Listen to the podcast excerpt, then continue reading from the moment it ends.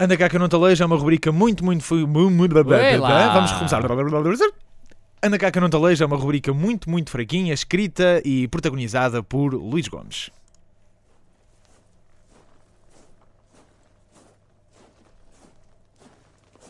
Então, e essa semana? hum? Sobreviveram ao 25 de Abril?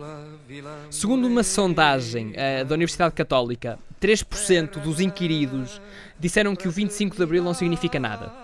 Ahm, depois de responder ao inquérito, terão eh, desligado o telefone, cantado o hino e espancado a mulher. Ora, todos os anos, por esta altura, eh, há documentários sobre a Revolução dos Escravos ah, e há sempre factos novos. Aliás, eu aposto ah, até que os capitães de Abril, eh, ou o que resta deles, aprendem sempre uma coisa nova a cada ano. O problema é que eles estão velhos e sempre que chega a esta altura o consumo de memofante aumenta para conseguirem com que eles falem eh, acerca do que aconteceu em, se- em 74. Mas acho mal o que se fez com os senhores. Os capitães foram, foram convidados para estarem presentes nas comemorações do 25 de Abril à Assembleia da República com a condição de não poderem discursar. Isto, no fundo, é como convidarmos alguém para jantar em nossa casa, ah, mas não os deixarmos usar talheres e, no fim, ainda terem que lavar a louça toda. A Assunção Esteves desconfiou ahm, que eles fossem dar cabo do estoque do whisky lá de casa e inventou desculpas para ver se eles não iam.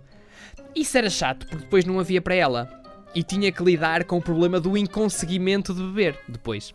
Este ano, excepcionalmente, nunca aconteceu isto, passou nas televisões portuguesas o filme Os Capitães de Abril e o filme documentário A Hora da Liberdade. No fundo, eh, estes filmes estão para o 25 de Abril um bocado como o Tony Carreira está para a música mexicana. Ou seja, sem o primeiro, o segundo não existia.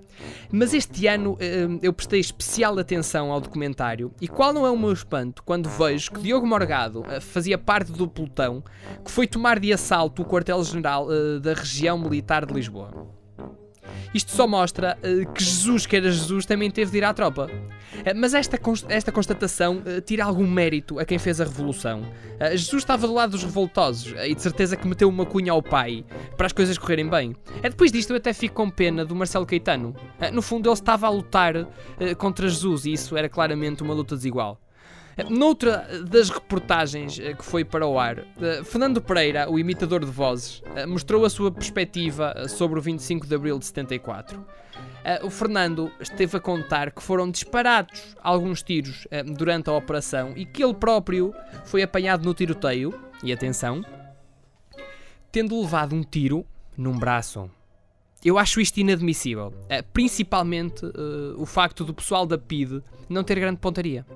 Se ele tivesse tido o devido, se eles tivessem tido o devido treino, eh, tinham-nos livrado eh, de ouvir uma imitação da Tina Turner com barba. Pronto, um bem-aja a todos e até para a semana. E a coisa aconteceu assim.